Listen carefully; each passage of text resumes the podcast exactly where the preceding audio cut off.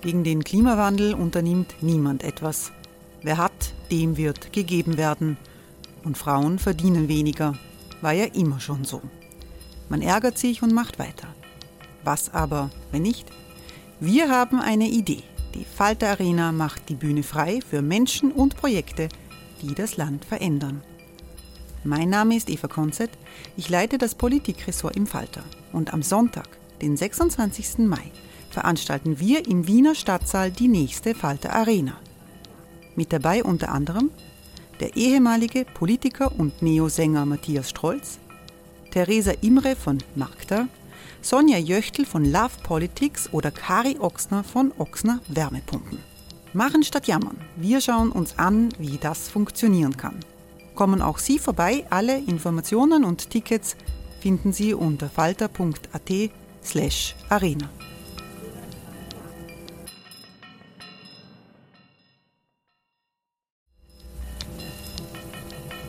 Falter-Podcasts werden durch Werbung unterstützt.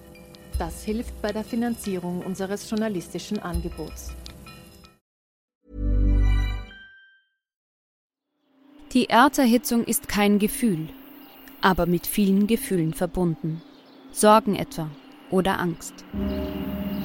Eine Veranstaltung gegen diese Ohnmacht ist Tipping Time, eine Klimakonferenz der Zivilgesellschaft. Von 9.5. bis 11.5. findet Tipping Time in Kooperation von Globe Art, Solektiv und Tangente St. Pölten statt und lädt ein zu Diskurs, Diskussionen und Workshops mit namhaften Vortragenden wie Nikolai Schulz und Friederike Otto. Weitere Informationen finden Sie auf www.tangentesanktpölten.at.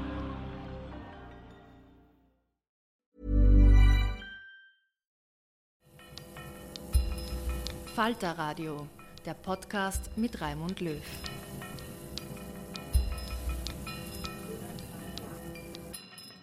Sehr herzlich willkommen, meine Damen und Herren, im Falter Radio. Kundige Bücher zum Klimawandel gibt es inzwischen nicht wenige. Der Bestseller-Autor Mark Ellsberg hat einen Thriller geschrieben, der spannend, kenntnisreich und aktuell zugleich ist. Celsius ist der Titel und dass zum Kampf gegen den Klimawandel wirkliche Kriege um Global Warming dazukommen könnten, das zeigt Ellsberg realistisch und bedrohlich zugleich. Ellsberg hat sich in den letzten Jahren mit Bestsellern wie Blackout und Zero zu einem Spezialisten für nahe Zukunftsthemen entwickelt. Seine Bücher sind stets akribisch recherchiert. In seinem neuen Thriller Celsius eben nimmt er sich die Beeinflussung des Weltklimas mittels neuer Technologien vor und er bearbeitet damit die These vom Klimakrieg. Mit Falter-Redakteurin Barbara Todt spricht Ellsberg in einem Wiener Stadtgespräch, wo er zuerst eine Kostprobe aus seinem neuen Buch gibt. Wir haben eine Figur, ähm, auch, ist auch eine der Hauptfiguren im Buch, ein, ein gewisser Pat Welzer, ein Journalist in China, ähm, ehemals großes Tier im Journalismus der USA, dann etwas herabgekommen, so eine klassische Genrefigur des, des ähm, etwas desillusionierten älteren Mannes, der, der nicht mehr weiß, soll er jetzt der Pension entgegen meandern oder sich nochmal aufraffen und irgendwas tun. Und dieser Journalist wird gemeinsam mit anderen Auslandskorrespondentinnen und Korrespondenten in China eingeladen von der Regierung kurzfristig zu einer Präsentation auf den Mount Everest, wo ähm, ihnen vorab aber nicht gesagt wird, was dort eigentlich präsentiert wird. Sie werden alle ausgestattet mit ordentlichen ähm, Material natürlich, weil da ist es kalt oben, kriegen ihre Gletscherbrillen und so weiter und so fort, werden sogar vom Basislager auf chinesischer Seite noch ein paar Meter hochgeflogen, damit sie es nicht gehen müssen.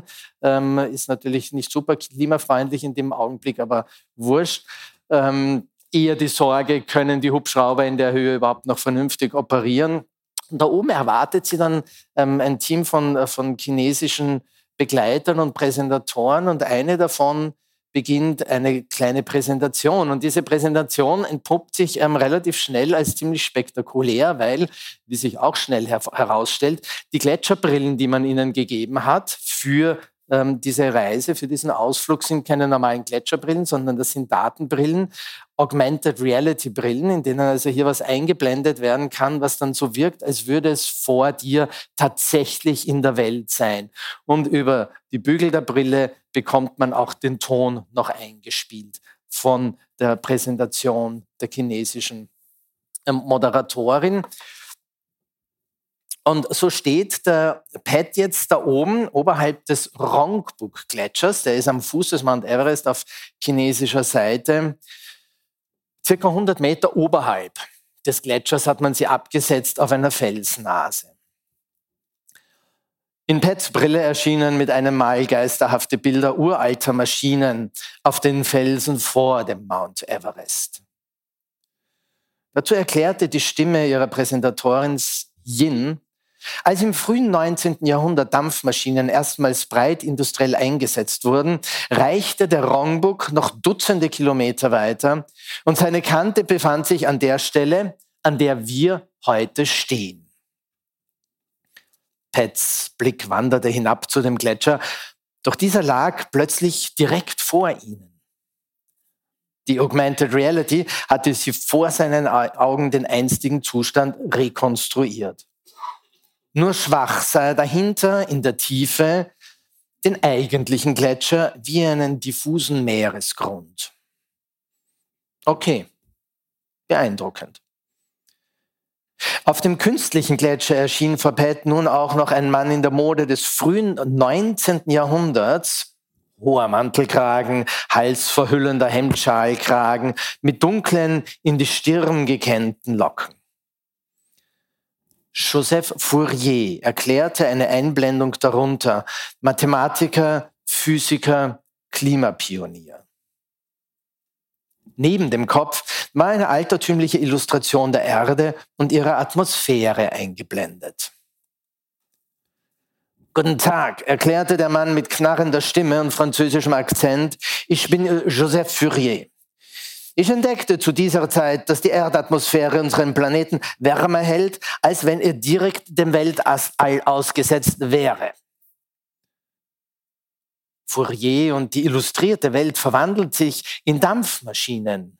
Frühe Eisenbahnen, Wälder aus qualmenden Fabrikschloten in Kohleförderungs- und Stahlgewinnungsgebieten des 19. Jahrhunderts. Die Entwicklung der Motoren, fuhr nun wieder Jins Stimme fort, setzte sich im 19. Jahrhundert, Sie erlauben das Wortspiel, explosionsartig fort. In der zweiten Hälfte des 19. Jahrhunderts kamen die Verbrennungsmotoren dazu.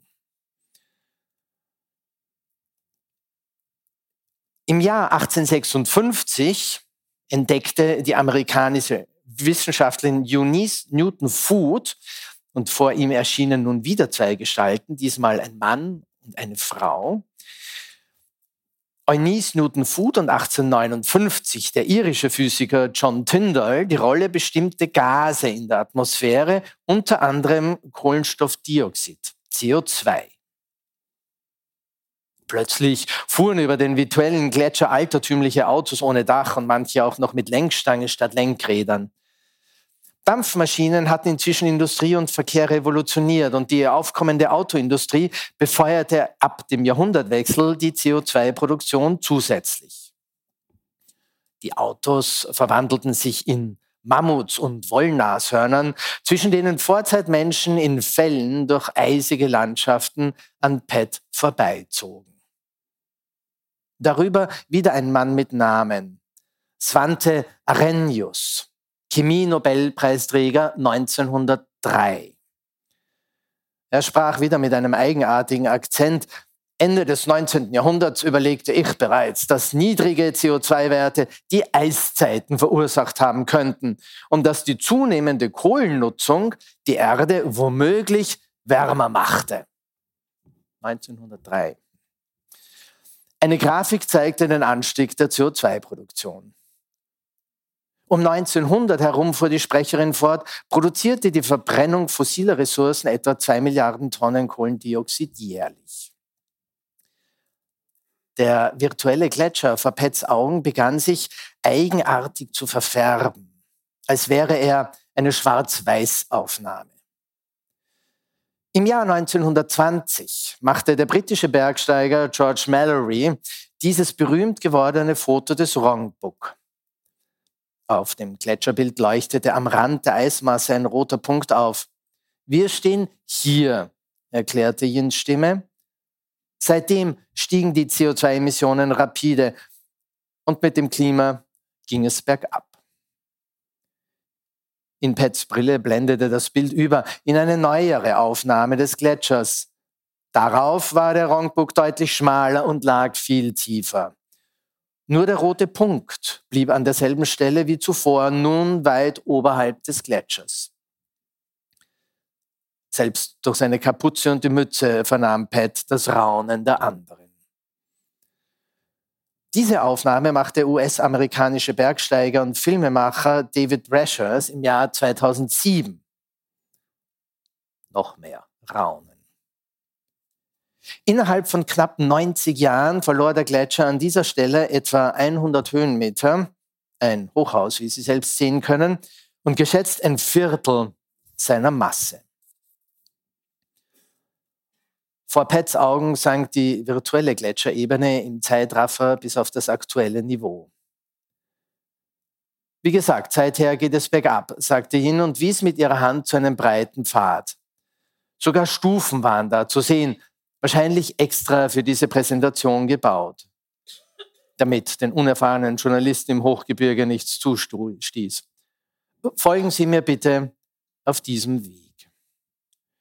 Und ähm, das ist eben diese Präsentation, die hier am Rongbuk stattfindet. Währenddessen passieren ähm, andere Dinge. Wir sehen, wir sind hier relativ am Anfang der Geschichte. So sind zum Beispiel ganz zu Beginn der Geschichte eigenartige Flugobjekte in der Luft aufgetaucht, von China gesteuert. Ähm, ich, ich schwöre, und mein Verlag hat nichts mit den Dingen da vor ein paar Wochen in den USA zu tun. Im Weißen Haus wird man immer nervöser, weiß nicht, worum es sich handelt. Und ähm, das wird dann ein bisschen so unterschnitten. Und währenddessen geht die Präsentation aber da hier noch weiter im, ähm, im Himalaya. Allerdings wird dann irgendwann bald auch angekündigt, dass die einen Hintergrund hat, nämlich dass es hier ähm, dann auch eine Pressekonferenz geben soll. Aber erst einmal lauscht inzwischen Teile der Welt sogar, aber zumindest im Weißen Haus und manchen Regierungskrisenstäben, die schon eingerichtet sind, die Leute dieser Präsentation, die auch in die Welt gestreamt wird von da oben. Bergab lief es sich leichter. Trotzdem musste Pat bei jedem Schritt aufpassen, auch weil ihm seine smarte Gletscherbrille laufend neue Bilder vor die Nase setzte. Nun wieder eine Grafik. Im Jahr 1950 produzierte die Verbrennung fossiler Ressourcen bereits dreimal so viel CO2 wie zur Jahrhundertwende, erklärte Jins Stimme so unbeschwert, als säße sie auf einem Sofa und würde nicht vor ihnen die Treppe hinabsteigen. Sie hielt, alle anderen taten es ihr gleich. In der Brille tauchte erneut ein älterer Mann in einem Anzug auf, Stil 50er Jahre. Sein Name Roger Revell, Ozeanograph, und Klimatologe. Während neue Bilder der Erdatmosphäre eingespielt wurden, begann er zu sprechen. Ich zeigte damals, dass die Ozeane das Kohlendioxid nicht, wie bis dahin angenommen, komplett aufnehmen, sondern dieses teilweise in die Atmosphäre wandert und dort verbleibt. Hat damals nur kaum jemand darauf gehört, dachte Pat. Die Farben in der Animation der Atmosphäre wurden intensiver, begannen zu strahlen. Und ich sagte voraus, fuhr Revell fort, dass dies in einigen Jahrzehnten profunde Auswirkungen auf das Weltklima haben würde.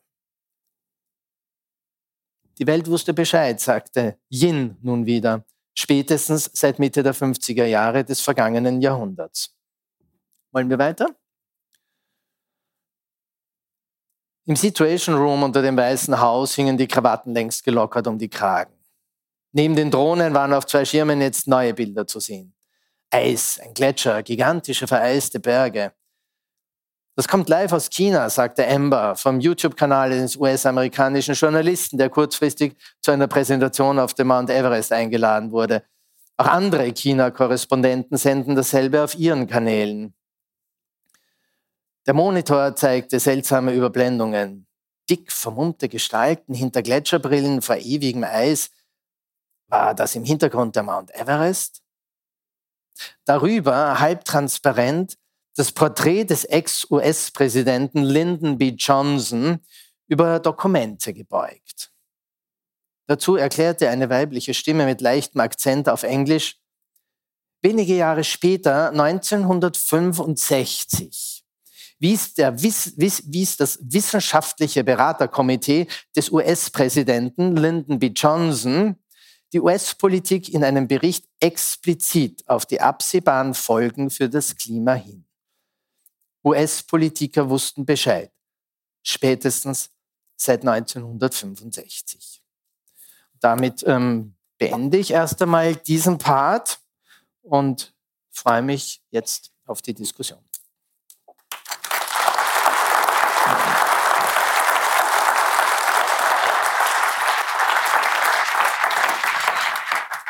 Ja, vielen Dank. Ähm, das ist natürlich jetzt sehr, sehr spannend, weil das Publikum nicht genau weiß, was am Himalaya präsentiert wird. Ähm, wir haben versprochen, dass wir nicht zu viel spoilern heute. Aber ich glaube, wir können einen Hinweis darauf geben, was ähm, was jetzt quasi dort Teil, der Teile, Weltöffentlichkeit Teile kann man schon, wird. weil das, das steht ja hinten noch am Klappentext. Ähm, China, China ähm, übernimmt die Kontrolle oder versucht zumindest die Kontrolle über das Weltklima zu übernehmen.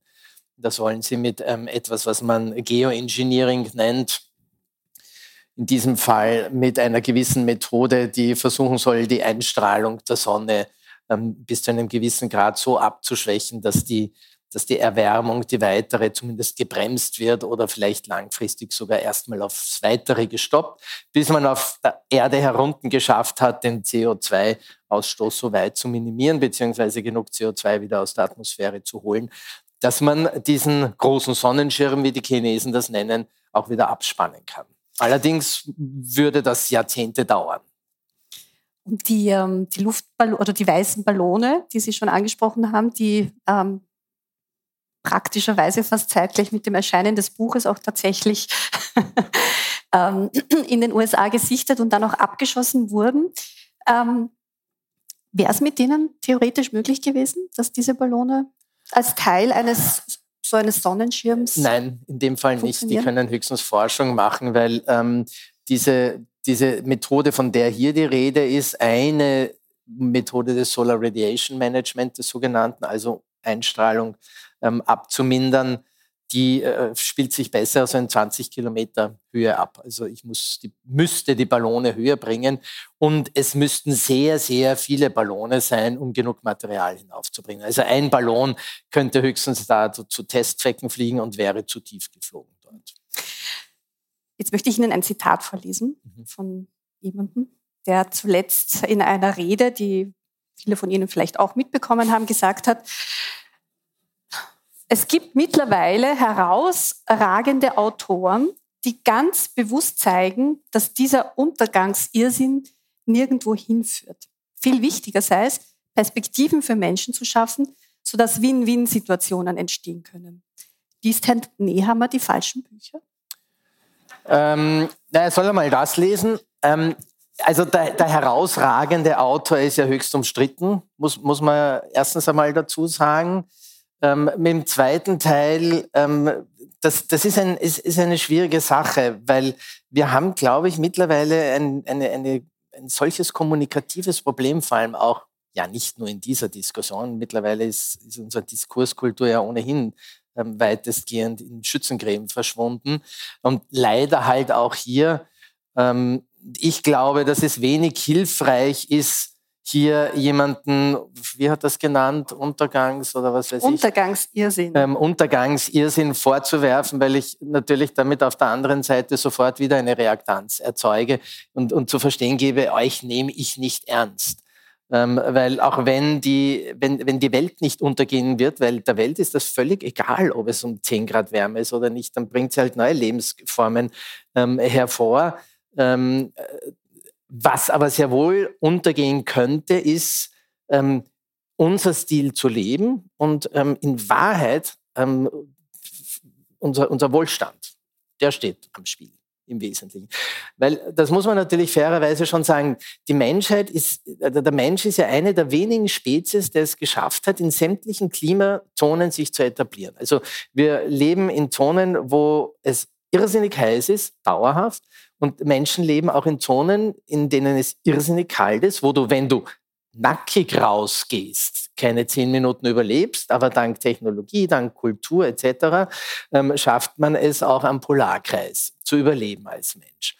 Ähm, soll heißen, natürlich wird man bis zu einem gewissen Grad schaffen, Teile der Menschheit sich an dieses Ding anzupassen. Das ist aber natürlich ein sehr zynisches, ähm, ähm, sehr zynischer Zugang für Leute beispielsweise, die auf den Salomonen leben, weil die Inseln sind in ein paar Jahrzehnten weg, wenn wir so weitermachen wie bisher. Also für die ist Anpassung ja keine äh, äh, Option.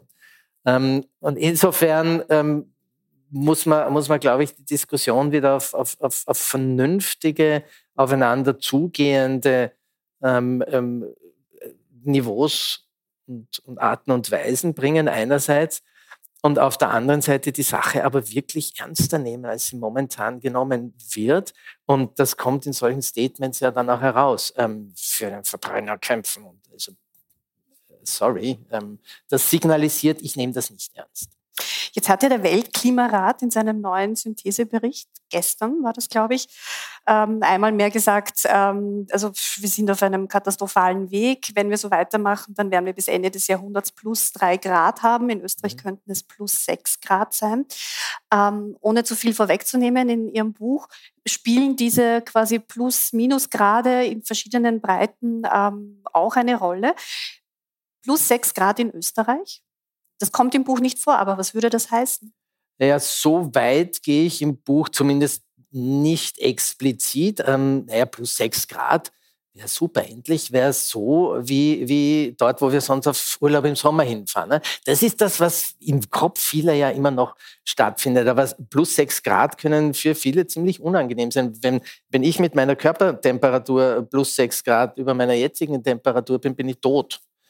Ähm, und vor allem geht es ja so schnell, dass wir nicht, weder wir noch die, die, die, die, die, die Natur ähm, Zeit hätte, sich anzupassen. Also all die damit verbundenen Folgen ähm, ähm, würden halt zu schwersten Verwerfungen führen. Wie gesagt, ich, ähm, die Menschheit geht dadurch nicht unter, aber Österreich würde massiv an Wohlstand verlieren, wenn wir wirklich plus sechs Grad bekämen. Wir würden, wir würden schon an Wohlstand verlieren bei plus drei Grad. Das ist was anderes bei 1 bis 1,5 Grad. Also da gibt es ja durchaus Modelle, die zeigen, dass, dass es sehr wohl auch Profiteure ähm, der Klimaveränderung geben könnte, wenn man es richtig managt, wenn sie nicht zu hoch wird, ähm, wenn sie nicht zu schnell geht und so weiter und so fort. Und das hängt auch davon ab, ähm, welche Zeiträume man ansieht. Aber in den nächsten Jahrzehnten könnte es durchaus auch Profiteure geben. Das hat einfach mit, mit ähm, ökonomisch optimalen Klimaverhältnissen zu tun. Darüber sprechen wir dann auch noch ein bisschen später. Vielleicht nochmal zurück zu diesem herausragenden Autor, den äh, Herr Nehammer gemeint hat. Das ist ein konservativer US-Klimapublizist, der mhm. heißt Michael Schellenberger. Und das Buch, das er geschrieben hat vor drei Jahren, heißt Apokalypse Never. Ich führe das jetzt noch einmal aus, weil er ist so ein bisschen der Vorreiter einer, einer Gegenbewegung, ähm, auf diese vielen warnenden Stimmen, die sich aber offenbar sehr verfängt, auch in, in Österreichs Politik. Also dieses, ähm, das ist alles Panikmache, das ist quasi mhm. Untergangsirrsinn. Warum ist das so? Also warum dringen ähm, diese kritischen Stimmen so durch, obwohl wir wissenschaftlich genug Expertise haben, ähm, dass die Situation eine ganz andere ist? Hey, it's Ryan Reynolds, and I'm here with Keith, co star of my upcoming film, If, only in theaters, May 17th. Do you want to tell people the big news? All right, I'll do it. Sign up now and you'll get unlimited for $15 a month in six months of Paramount Plus Essential Plan on us. Mintmobile.com slash switch. Upfront payment of $45 equivalent to $15 per month. Unlimited over 40 gigabytes per month. Face lower speeds. Videos at 480p. Active Mint customers by 531.24 get six months of Paramount Plus Essential Plan. Auto renews after six months. Offer ends May 31st, 2024. Separate Paramount Plus registration required. Terms and conditions apply if rated PG. Ja, das ist wie immer äh, natürlich ein bisschen komplexer, aber Ähm, ich ich glaube, da, da, da, müsste man, also wie gesagt, ich glaube, es ist, ist mittlerweile weitgehend ein Kommunikationsthema, ähm, aber natürlich bietet so jemand, auch wenn er im Ansatz in Teilen vielleicht sogar interessante Vorschläge hat, ähm, zu oft ähm, Anschlussfähigkeit an einen Diskurs, der uns in der Sache nicht weiterbringt. Also wenn, wenn er dann die Dinge so erklärt, dass der Leugner oder der, der Verharmloser sagen kann, ja, seht's, der sagt's ja auch, ähm, dann habe ich, dann, dann kriege ich da wieder ein Problem.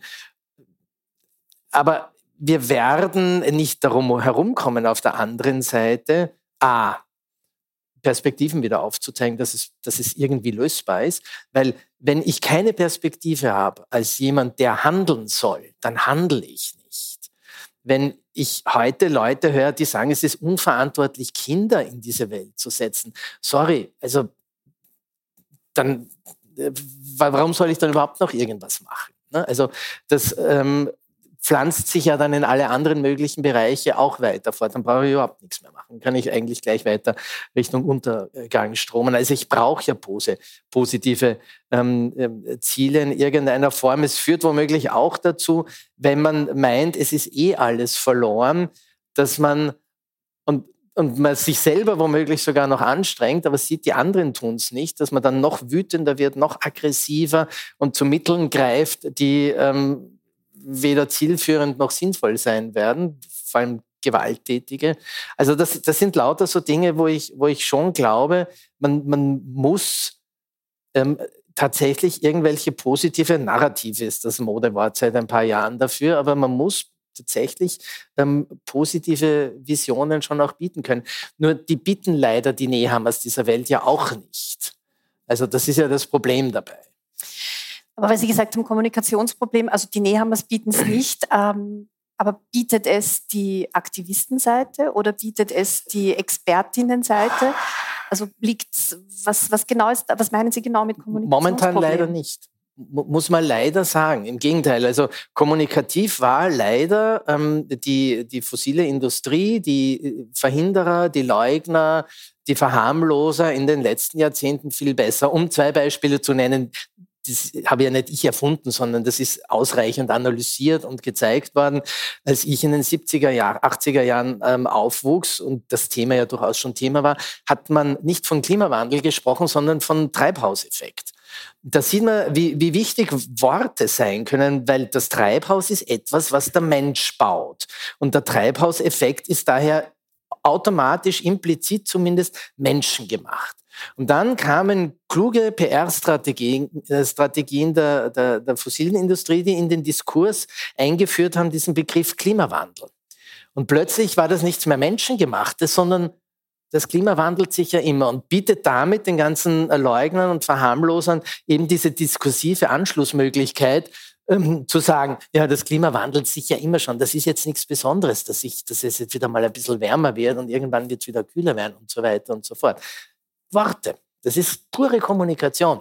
Und das zweite Beispiel für mich, das, das ist so, das ist auch, muss man leider sagen, genial gewesen. Und das Bittere ist, dass eine ganze Generation inzwischen damit aufgewachsen ähm, ist, wie ich ähm, in den frühen Nullerjahren ja noch in der Werbung gearbeitet habe hat BB diese berühmte Kampagne gemacht, in der sie den, das Konzept des ähm, ökologischen Fußabdrucks oder des CO2-Fußabdrucks, des persönlichen, ähm, popularisiert hat. Das Konzept gab es vorher schon als, als, wissenschaftliches, als wissenschaftliche Idee, um andere Dinge eigentlich sozusagen äh, zu, zu berechnen.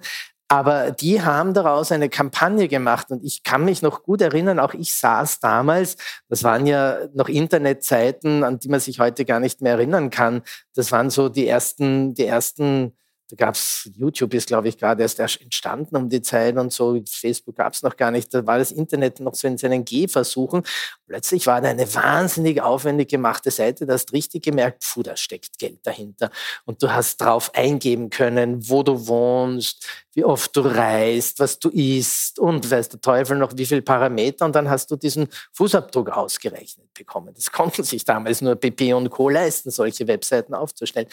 Und ich war jetzt gerade noch bei einer, bei einer Fernsehsendung kurz und der Moderator hat mir erzählt, ja, er kann sich auch noch erinnern, in der Schule haben sie dann daraufhin angefangen, ähm, ihren persönlichen Fußabdruck auszurechnen. Und das war ein brillanter Schachzug, um die Diskussion, den Diskurs von der Verantwortung der fossilen Industrie und der Politik, der nämlich in den 90er Jahren eigentlich schon ein ganz gutes Momento pro Klimaschutz aufgenommen hatte, zu verlagern und die Verantwortung dem Einzelnen umzuhängen. Weil wir erinnern wir uns, in, in den 90er Jahren gab es unter anderem ähm, genug Bewegung dafür zu sorgen, dass Europa immerhin seitdem beispielsweise einen sinkenden CO2-Ausstoß hat. Und zwar netto, selbst wenn man die ähm, Produktionsauslagerungen nach ähm, China mitrechnet und in andere Länder.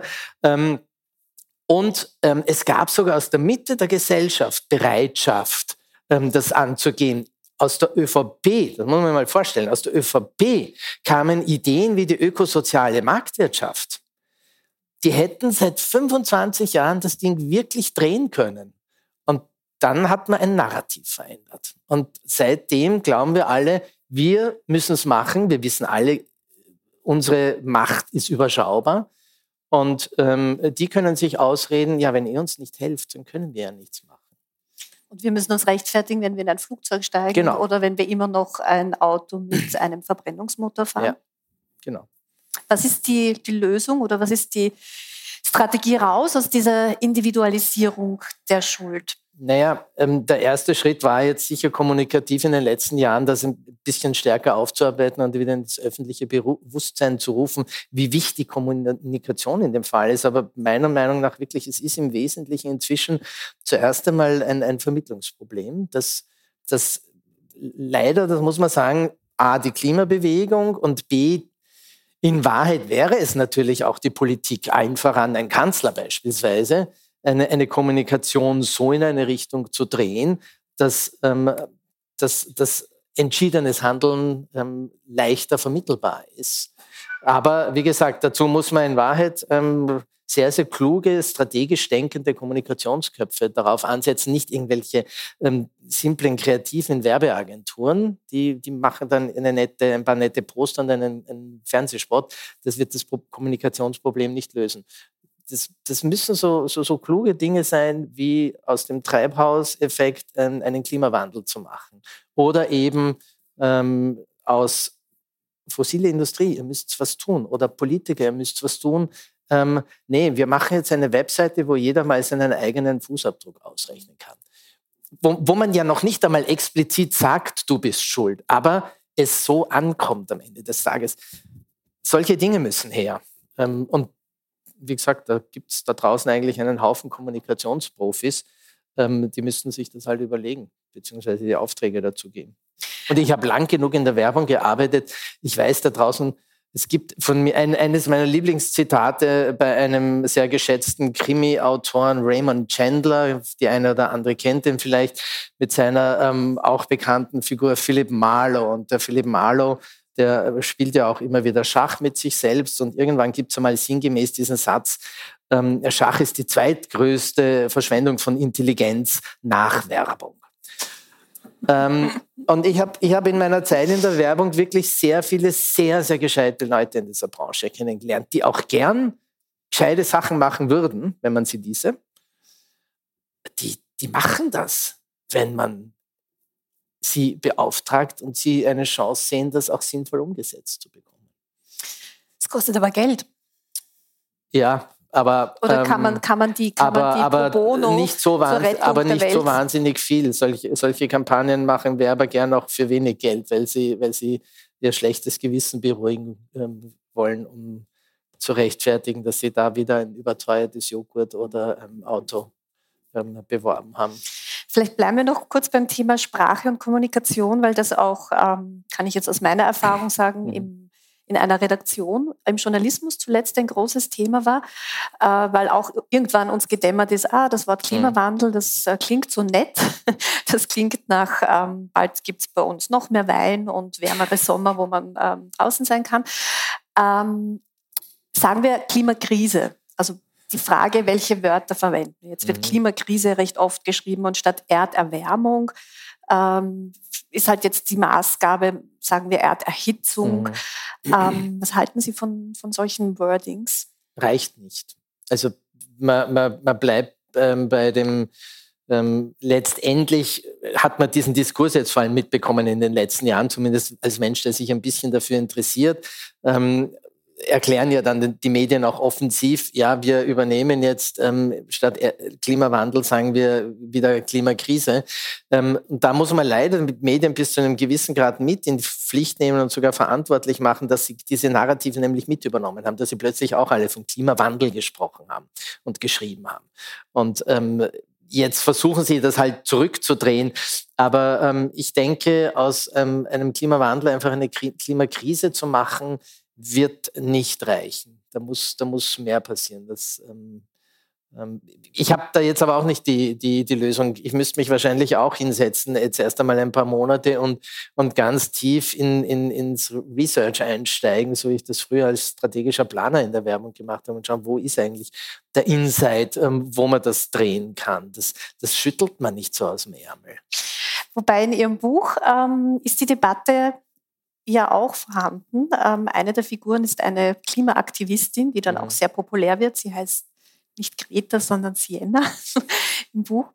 Und ähm, da ist auch immer so die Frage innerhalb der Bewegung, ähm, welche Wörter, welche Maßnahmen, mhm. äh, wie radikale Aktionen, welche, äh, wer sind quasi die, die Adressaten und auch die Opfer unserer, ähm, unserer Aktionen. Ist das etwas, was Sie auch für, ähm, für die Gegenwart sehen? Also diese Radikalisierung nein, der Szene? Nein, zum Glück sehen wir in, in, in, Wirklichkeit sehen wir zum Glück ähm, kaum eine Radikalisierung. Ich glaube, die radikalsten Dinge, die jetzt passiert, bis jetzt passiert sind, waren in Deutschland mal ein, zwei Versuche ähm, bei irgendwelchen Umspannwerken oder so irgendwie ein bisschen was zu drehen. Nein, nicht Umspannwerke waren es, irgendwelche anderen Energieanlagen.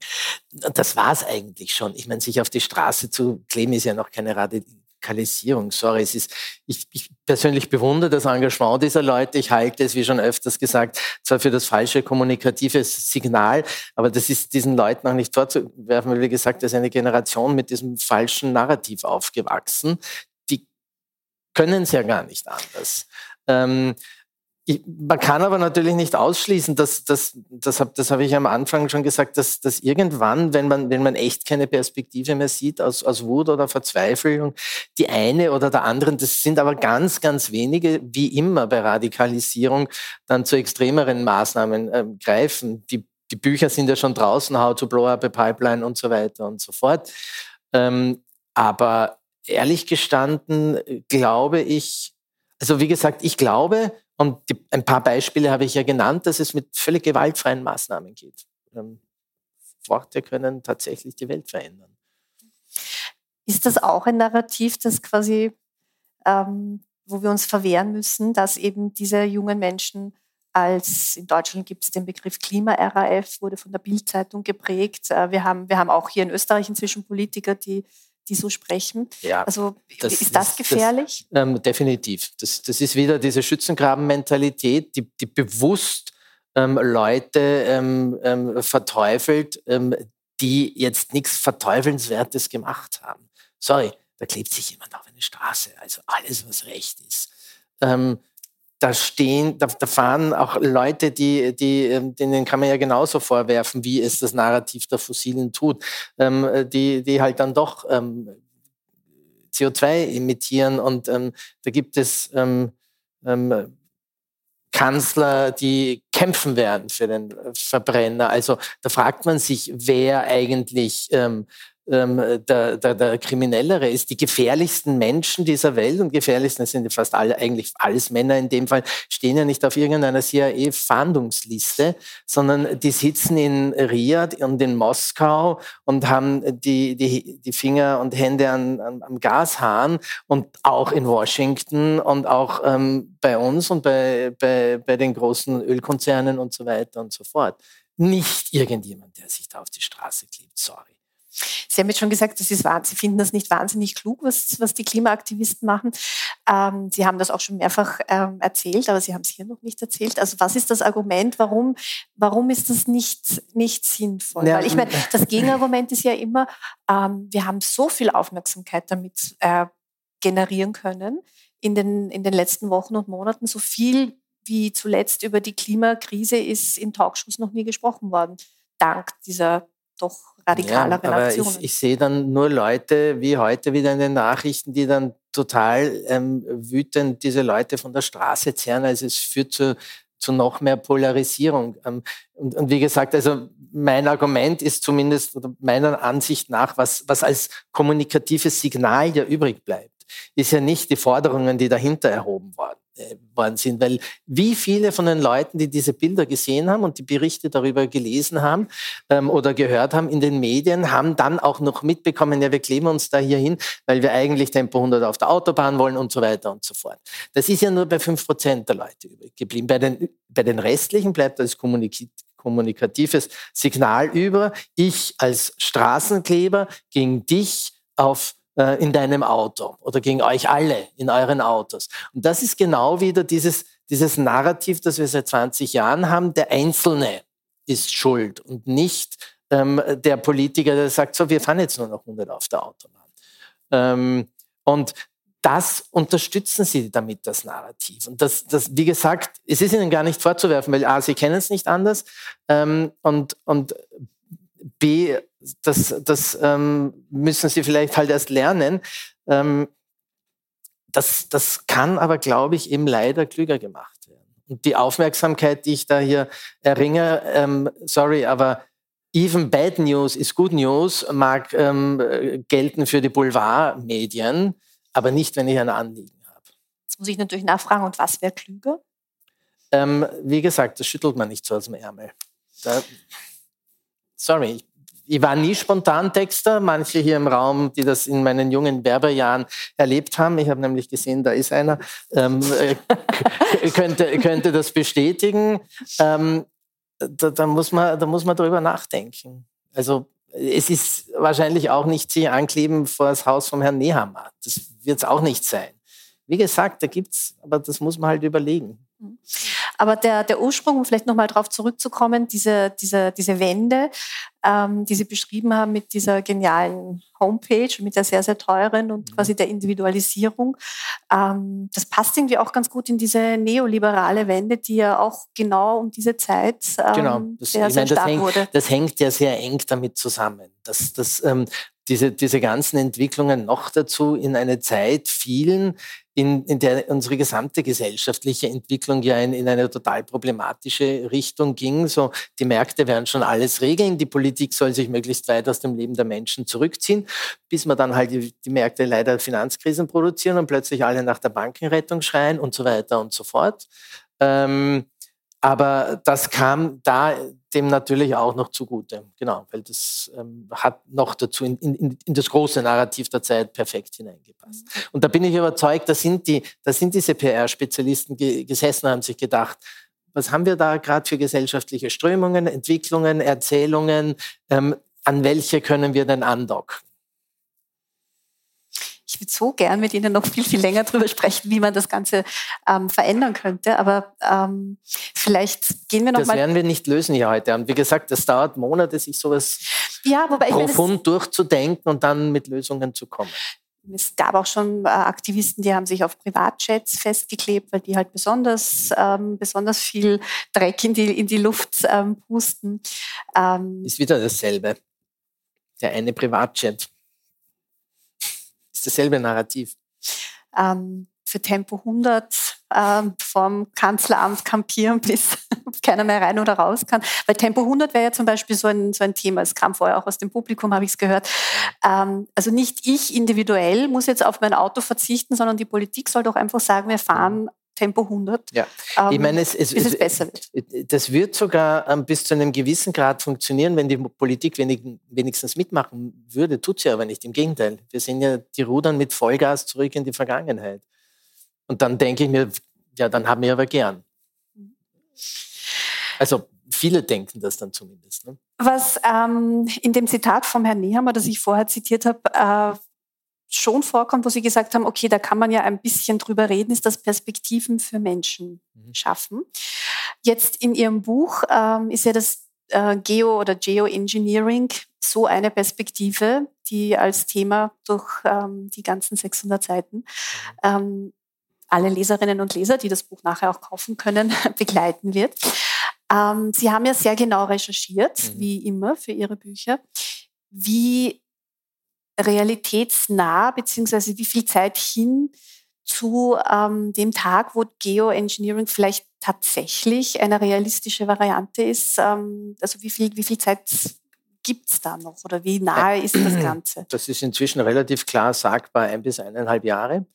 Ähm, ein, ein US-Startup hat ähm, vor ein paar Wochen bekannt gegeben, dass sie noch dieses Jahr mit ersten Experimenten beginnen wollen, wie man zum Beispiel die Wolkenbildung über den Meeren verstärken könnte, um auf diese Weise, das ist eine andere Methode, als hier im Buch verwendet wird, um auf diese Weise äh, die Sonneneinstrahlung auf die Erde ein bisschen zu reduzieren. Also die ersten Experimente werden dieses Jahr beginnen. Die USA haben vergangenes Jahr weitgehend unbemerkt, obwohl nicht ähm, unöffentlich, sie haben es öffentlich gemacht, aber das war gerade zu Zeiten, als der Ukraine-Krieg begonnen hat, ein gigantisches Millionenbudget ähm, freigegeben zur Erforschung von Geoengineering. Ähm, ökologische Konsequenzen, potenzielle ähm, ökonomische, soziale, politische und so weiter und so fort. Ähm, es gibt seit Jahren eigentlich immer wieder auch Versuche, die halt bislang nicht zustande kamen aus verschiedenen Gründen, auch mit dem, mit diesem Solar Radiation Management System zu experimentieren. Ähm, das geht in, im Wesentlichen äh, von einem Professor in den USA aus, ähm, in Harvard. also und dadurch, dass halt, wie jetzt der jüngste Bericht gezeigt hat, die Zeit ja immer drängender wird, wird auch die Versuchung immer größer werden, einen, einen potenziellen, sehr schnelle, sehr schnell wirksame, sehr ähm, vergleichsweise günstige Symptombekämpfung erst einmal zu, ähm, zu etablieren oder zumindest zu versuchen, nach dem Motto, der Patient ist inzwischen so krank, dass wir erst einmal das Fieber beherrschen müssen, bevor wir an die Ursachen des Fiebers gehen können weil sonst stirbt er uns, bevor wir die Ursachen bekämpft haben. Also diese Argumente werden kommen, das ist ganz absehbar, das ist ganz klar. Ähm, und ob das jetzt ähm, ein oder zwei Jahre sind oder fünf Jahre, bis wir größere Experimente sehen, das wird man sehen. Es, gibt ja schon auf lokaler Ebene Versuche auch zur Wolkenbildung im arabischen Raum oder es gab ein Experiment in Australien vor zwei, drei Jahren, wo sie versucht haben, Wolken zu bilden über dem, über dem Great Barrier Reef, um das eben vor Sonneneinstrahlung ein bisschen zu schützen, damit die Korallen nicht absterben. Ähm, das ist noch kein Geoengineering, das ist erstmal nur Wetterbeeinflussung. Aber das sind Methoden, wenn man sie global ausrollen würde, dann zum Geoengineering gehen würden. Und ähm, es gibt inzwischen ja diverse andere ähm, erste ähm, Anlagen und Experimente, wie beispielsweise ähm, CO2-Senken zu bauen, um um ein Beispiel zu nennen, ähm, große Algenparks, entweder an der Küste oder direkt an der Küste in großen Becken ähm, gebaut oder das dann eben ins Meer sozusagen zu bauen, dass man, dass man quasi Algen, Seegras ähm, und Kelbplantagen ähm, baut, riesige. Das wären sehr gute CO2-Senken, noch besser als Wälder oder sehr viel wirksamer als Wälder. Und damit gibt es erste Experimente, interessanterweise, ja, das sind dann wieder die spannenden Mechanismen dahinter, momentan hauptsächlich finanziert werden, zum Beispiel von, ähm, von Öl- und Gasindustrie, von, von Autoindustrie und so weiter und so fort, weil die dadurch ähm, sich ihre CO2-Bilanz schön rechnen können. Naja, und man könnte sich auch denken, super, ich kann weiter mit meinem Auto fahren, die regeln das eh mit ihrer tollen neuen Technik und ähm, wir retten das, das, Klima durch. Das ist eine, eine der Diskussionen, die im, im, Buch natürlich auch stattfinden, dieser klassische Moral Hazard, dass ähm, man dann die Verantwortung wieder abschieben kann ähm, irgendwo anders hin, zum Beispiel auf den großen Sonnenschirm oder auf die Wolkenbildung oder auf die ähm, Algenwälder. Wobei diese, diese Algen- und Seegrasdinger, das sind gar keine uninteressanten Ansätze, muss man natürlich sagen. Also das ist wie Aufforstung von Wäldern und so. Also das, das, das, das, das mit, dem, mit den Methoden, die sind halt sehr, sehr unterschiedlich. Das Problem ist, dass wir momentan halt nichts drüber wissen, weil es nie echte Forschung dazu gab. Das ist, das ist für einen Thriller-Autor herrlich, weil es gibt eine, eine, eine ganze Menge theoretischer Ideen, mal bessere, mal schlechtere. Viele erinnern mich an Prototypen auf Automessen, wo man irgend so ein irres Ding hinstellt. Alle schauen hin und denken sich, wow, geil. Ähm, und jeder weiß aber, das wird nie gemacht, weil, weil es in Wahrheit völlig absurd ist, aber man hat seine ähm, 15 Seconds of Fame gehabt als ähm, Designer oder als Automarke. Und andere sind halt, sind halt vielleicht dis diskutabler oder würde man sich eher rantrauen wie an das, was die Chinesen hier machen, weil es dafür ja natürliche Vorbilder gibt in großen Waldbränden und Vulkanausbrüchen. Ich habe das ähm, Beispiel vom, vom, von Pim Natuba zum Beispiel ja schon genannt. Also da, kann, da konnte man das ansatzweise ja schon studieren ähm, und, und weiß, so oder so könnte man vielleicht rangehen. Aber ähm, es, ist, es ist viel zu unerforscht und für ein Thriller-Autor ist es natürlich ein Traum, weil ich dann natürlich in alle möglichen Richtungen noch spinnen kann. Aber bevor wir jetzt ähm, uns vielleicht alle denken, ma super, das ist ja eigentlich die, die ideale Lösung. Ähm, wir können nicht vorweggreifen, was in dem Buch dann noch alles folgt. Aber was, ähm, was sind denn die, oder was ist denn das Hauptproblem? Ähm, es ist sonst hätte man es ja schon vielleicht machen können ja, und dann nein, ein bisschen also, Staub in die Atmosphäre ja, blasen nein, und dann kühlt ja, sich in dem halt Fall ist, ist es, würde ich sagen, erst einmal ähm, die mangelnde Forschung, dass man halt nicht weiß, was passieren wird. Die Krux dabei ist, dass ähm, man das sogar in, in ähm, Klimamodelle einspielt inzwischen, wenn es geht. Manche dieser, dieser Ideen kann man in Klimamodelle einspeisen. Da sagt man dann da und dort wird so und so viel ähm, Aerosole meinetwegen ausgebracht oder halt Wolkenbildung gemacht über den Meeren, bla. Krux ist nur ausgerechnet mit Wolkenbildung und mit äh, Luftbewegungen in diesen Höhen tun sich die Klimamodelle momentan noch ganz schwer. Das ist eine ihrer größten Achillesfersen. Ähm, deswegen sind die Ergebnisse, diese rein theoretischen Ergebnisse daher sehr, sehr unzuverlässig. Man würde also mehr praktische Experimente mal brauchen, die ja erst einmal noch nichts kosten, also noch keinen Schaden anrichten würden. Da probiert man nur aus, wie würde sich ein Teilchen von wo wird sich so hinbewegen, wie schnell. Und wenn ich ähm, irgendwie eine Handvoll davon ausbringe, klumpt das wieder zusammen und fällt runter und ist eh wirkungsvoll oder verteilt sich eh etc. pp.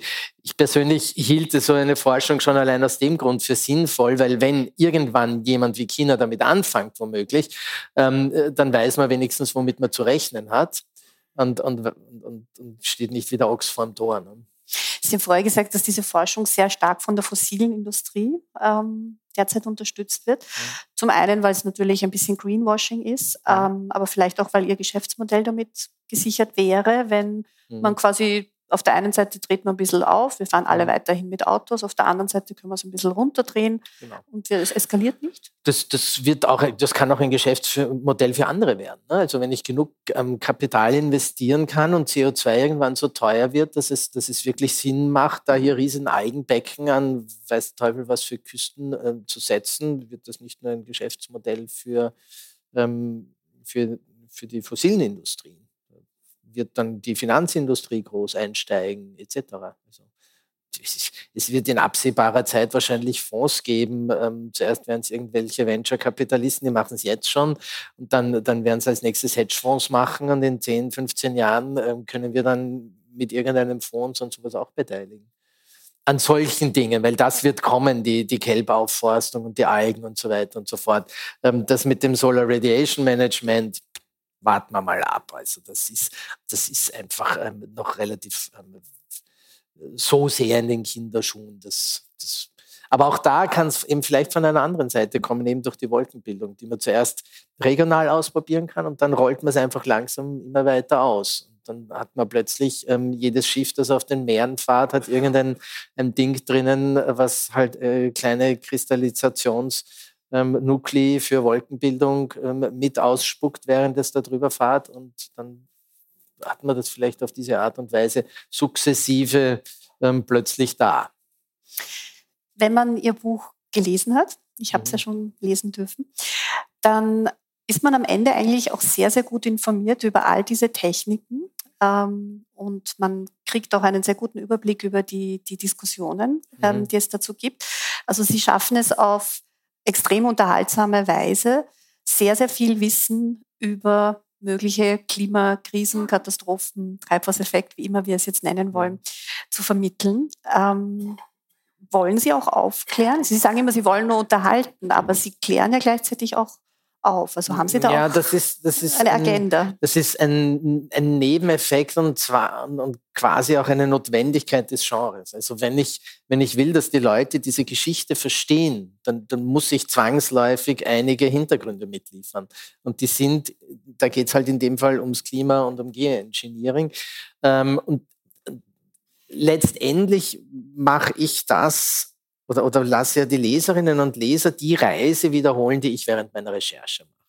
Und die finde ich immer wahnsinnig spannend. Also mir macht ja die Recherche großen Spaß. Es ist ja nicht so, dass das eine Last wäre oder mühsam, sondern ähm, es ist ja immer wieder ähm, irre faszinierend, da dieses eine Paper zu lesen und dann, dann wird dann noch auf irgendein anderes verwiesen und dann liest das auch noch und du überlegst dir gleich, kannst du das einbauen in deine Geschichte und wenn ja, wie, welche Figur macht dann wieder was und was. Also das, das, das finde ich einfach wahnsinnig spannend und das muss man halt dann in eine Geschichte übertragen und wenn die dann auch spannend wird, dann wird das für den Leser das Thema spannend und nicht nur, ähm, ob die eine Figur es jetzt vielleicht schafft, der anderen Figur ähm, irgendwas wegzunehmen oder, oder sonst irgendwas. Aber es kann schon sein, wenn man das am Ende gelesen hat und vielleicht ähm, es begonnen hat, so ein bisschen als jemand, der sich denkt, naja, das mit dieser ganzen Klimaerhitzung und hm, ähm, dass man dann am Ende überzeugter Klimaaktivist ist. Also mich, mich hat vieles, mich hat schon vieles ähm, wachgerüttelt. Das, das, das bleibt abzuwarten. Meine Erfahrung bei meinen Büchern ist, äh, ich versuche das zwar immer so verschiedenste Seiten zu beleuchten. Und es ist ja auch in diesem Buch durchaus so, das war für mich beim Schreiben eine, eine der schwierigsten Geschichten und eine der auch am, am meist diskutierten, zum Teil auch mit Autorenkolleginnen und Kollegen, die am meisten davon ähm, verstehen über Dramaturgie und so, dass ich in dieser Geschichte für mich eigentlich keinen Bösen habe. Es gibt da ja eine Figur, die etwas macht und das verrate ich jetzt nicht, weil das wäre zu viel gespoilert, aber ich, ich, ich, ich versuche ja letztendlich am Ende der Geschichte diese ganze Klimaerzählung, die wir heute haben, auf den Kopf zu stellen. Ähm, weil letztendlich der globale Süden irgendwann sagt, das ist so die Grundprämisse der Geschichte, weil China bleiben ja nicht die einzigen. Der globale Süden sagt irgendwann so, lieber Norden, ähm, wir werden viel stärker davon betroffen sein als von, die, von dieser ges gesamten Sache als, als ihr. Ähm, ihr tut zu wenig, deswegen ähm, nehmen wir jetzt mal das Heft des Handels in die Hand. Und das könnte sein, dass euch das nicht gefällt, aber das ist uns jetzt Wurst, so wie es euch jahrzehntelang Wurst, was, was mit uns geschieht. Und diese, diese Grundprämisse, ähm, die, die finde ich so das richtig Spannende letztendlich. Und wenn einen das zum, zum Nachdenken bringt, ähm, soll mir das recht sein. Also. Etwas, was mich sehr zum Nachdenken gebracht hat, war, dass ähm, Sie in dem Buch auch über Wissenschaftler, Experten ähm, erzählen lassen, wie sehr eigentlich unser Wohlstand in der Gegend, in der wir leben, ähm, in der Klimazone, in der wir leben, ähm, also wie sehr unser Wohlstand eben vor allem auch vom gemäßigten Klima abhängt. Dazu gibt es ja auch äh, relativ viel Forschung, weil wir, wir glauben ja dann gerne, wir sind so wahnsinnig ähm, kreativ und so Mhm. hochentwickelt. Ähm, aber Ja, es, es, gibt, es ja es nicht. gibt eine Forschung dazu, die nicht völlig unumstritten ist und die in Wahrheit auch noch so ein bisschen in ihren Kinderschuhen steckt, die aber inzwischen einigermaßen gut zeigen kann, dass es wohl so ist, dass es sowas wie ein ökonomisch optimales Klima gibt. Das liegt irgendwo bei 13 Grad Durchschnittstemperatur im Jahr. Das hängt von anderen Dingen dann schon auch noch ab. Wie nah bin ich am Wasser, vor allem an Flüssen ähm, und diverse andere Dinge. Aber es dürfte kein Zufall sein, dass die heute erfolgreichsten ähm, Ökonomien der Welt alle im selben Gürtel liegen. Ne? Also wenn man sich das anschaut, USA, Teile Kanadas, ähm, Europa, ähm, China, äh, Japan, ist, ist ja alles gemäßigte Zone. Und ähm, das, das spielt in dem Buch natürlich auch eine wichtige Rolle. Und das, das finde ich ja in dieser Debatte, die wir führen, äh, finde ich, müsste man vielleicht auch manchmal ein bisschen ehrlicher sein, weil ich da, da sind wir wieder bei Wording und ich glaube nicht, dass das das Problem löst. Wir haben ja nicht nur eine Klimakrise. In Wahrheit ähm, geht es in dieser Debatte, glaube ich, auch sehr, sehr stark darum, dass wir hier im Westen oder in der gemäßigten Zone ähm, unser, unser Klimaprivileg verteidigen wollen. Und, ähm, und unsere, um unseren Wohlstand zu retten. Weil eben nicht zuletzt ähm, dieses Klima uns ermöglicht, so zu leben, wie wir leben. Ähm, und darüber muss man vielleicht auch einmal ein bisschen mehr. Sie hörten ein Wiener Stadtgespräch mit dem Bestsellerautor Marc Ellsberg, das Barbara Todt am 21. März 2023 geführt hat und das wir etwas gekürzt haben. Ich bedanke mich bei den Veranstaltern für die Zusammenarbeit. Ellsbergs neues Buch Celsius können Sie im Falter Buchversand bestellen. Ich verabschiede mich von allen, die uns auf UKW zuhören. Aktuelles zur Klimapolitik aus wissenschaftlicher, politischer und auch literarischer Sicht lesen Sie jede Woche im Falter. Alle Informationen gibt es im Internet unter der Adresse abo.falter.at. Ursula Winterauer hat die Signation gestaltet, Philipp Dietrich betreut die Audiotechnik im Falter. Ich verabschiede mich bis zur nächsten Folge.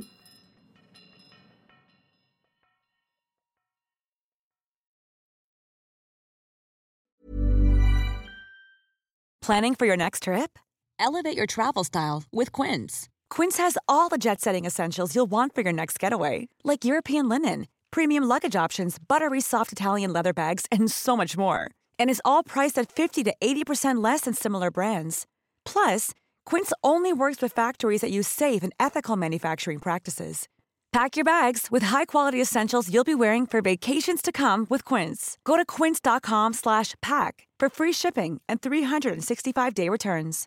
Imagine the softest sheets you've ever felt. Now imagine them getting even softer over time. That's what you'll feel with Bowl and Branch's organic cotton sheets. In a recent customer survey, 96% replied that Bowl and Branch sheets get softer with every wash. Start getting your best night's sleep in these sheets that get softer and softer for years to come. Try their sheets with a 30-night guarantee. Plus, get 15% off your first order at bowlandbranch.com. Code BUTTERY. Exclusions apply. See site for details.